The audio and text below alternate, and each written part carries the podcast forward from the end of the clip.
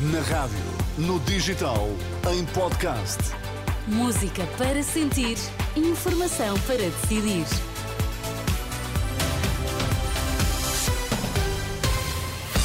Pedro Queiro, boa noite. Vamos às notícias. Em destaque esta hora. Olá, boa noite. Terminou-se acordo mais uma reunião entre os sindicatos médicos e o Ministro da Saúde. Para terça-feira está agendada a nova ronda. Marcelo Rebelo de Sousa vai ouvir no dia 30 os partidos com assento parlamentar nos Açores depois do chumbo do orçamento para o próximo ano. Governo e os médicos não chegaram a acordo em mais uma ronda negocial. O Ministro da Saúde rejeitou o aumento de 15% para todos os médicos, considerando que seria insustentável para as contas públicas. Ainda assim, Manuel Pizarro diz que a nova proposta do Executivo aproxima-se do reivindicado para além de eliminar injustiças na classe médica. Essa proposta, do nosso ponto de vista, além de ser insustentável do ponto de vista orçamental, criaria novas injustiças. Porque o que nós procuramos fazer foi uma adequação. Veja que nós até propomos um aumento superior a 15% aos internos, aos médicos do, que estão a fazer a especialidade nos últimos anos. Na carreira que é dominante, nós propomos 12,7% de aumento naquele, nos recém-especialistas, dos médicos que estão no nível inferior da carreira, e depois propomos um aumento superior a 11% nos que já são assistentes graduados e um aumento de cerca de 10% dos assistentes graduados séniores.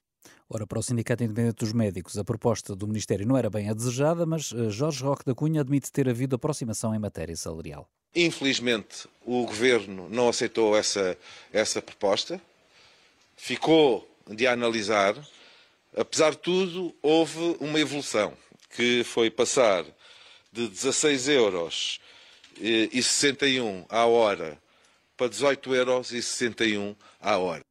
Já quanto à redução do horário de trabalho, a Manuel Pizarro defende que não há condições para avançar com mudanças, até porque o governo só vai estar em funções até março. Essas medidas só podiam ser tomadas por um governo que depois fosse capaz de promover a reorganização do SNS de forma a que não aconteça que eh, aquilo que pode até parecer a muitas pessoas um paradoxo. Se o que mais nos fazem falta é trabalho médico e, se, e dentro do trabalho médico o trabalho na urgência, como é que nós conseguimos dar melhor resposta baixando o horário dos médicos e baixando o horário dos médicos na urgência?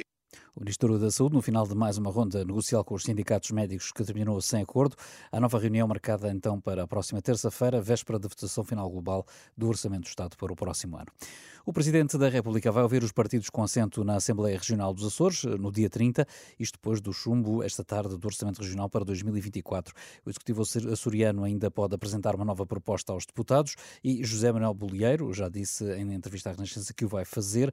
Quanto à oposição, pede eleições antecipadas. Vasco Cordeiro, líder do PS Açores, já vai lamentar que só depois do chumbo o Governo Regional tenha mostrado disponibilidade para negociar.